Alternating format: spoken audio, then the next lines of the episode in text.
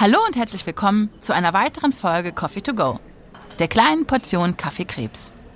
Heute mit Dr. Klaus Schlüter, unser Medical Director bei MSD und meinem Gast in der nächsten Folge.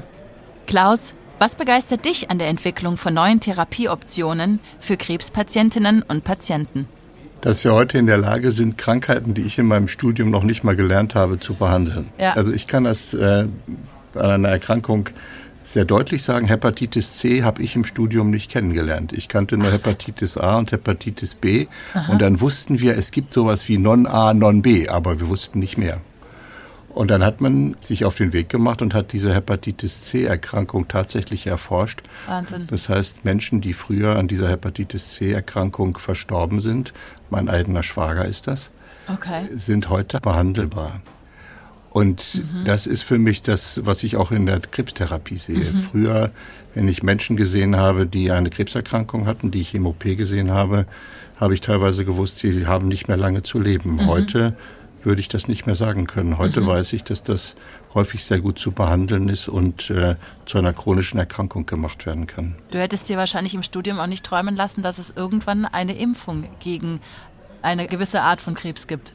Ich hatte einen Kollegen, der hat mir immer gesagt, irgendwas muss dran sein bei, bei Melanom, bei schwarzen Hautkrebs. Da muss man mit Immuntherapie drankommen. Der hat er immer gesagt? Hat er immer gesagt. Der ist später Gynäkologe geworden, der hat gar nichts mit Hautkrebs zu tun. Aber das ist tatsächlich wahr geworden. Ach, Quatsch. Das heißt, wir hatten immer diese Ahnung, irgendwie muss doch das Immunsystem sich wehren können Aha. gegen diese falschen Zellen im Körper. Ja. Und wie können wir dem Immunsystem helfen, dass es das tatsächlich erkennt und dagegen aktiv wird?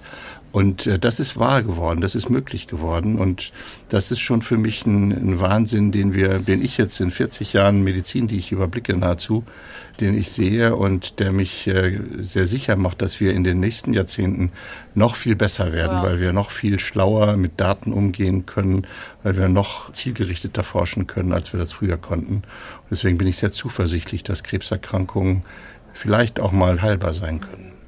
Das ist, glaube ich, ein Wunsch, den, den wir uns alle wünschen. Und Klaus, ich freue mich jetzt schon, dass wir in zwei Wochen ganz ausführlich über dieses Thema sprechen. Danke dir. Ja, ich freue mich auch. Und das war's auch schon wieder mit unserem Kaffee to go.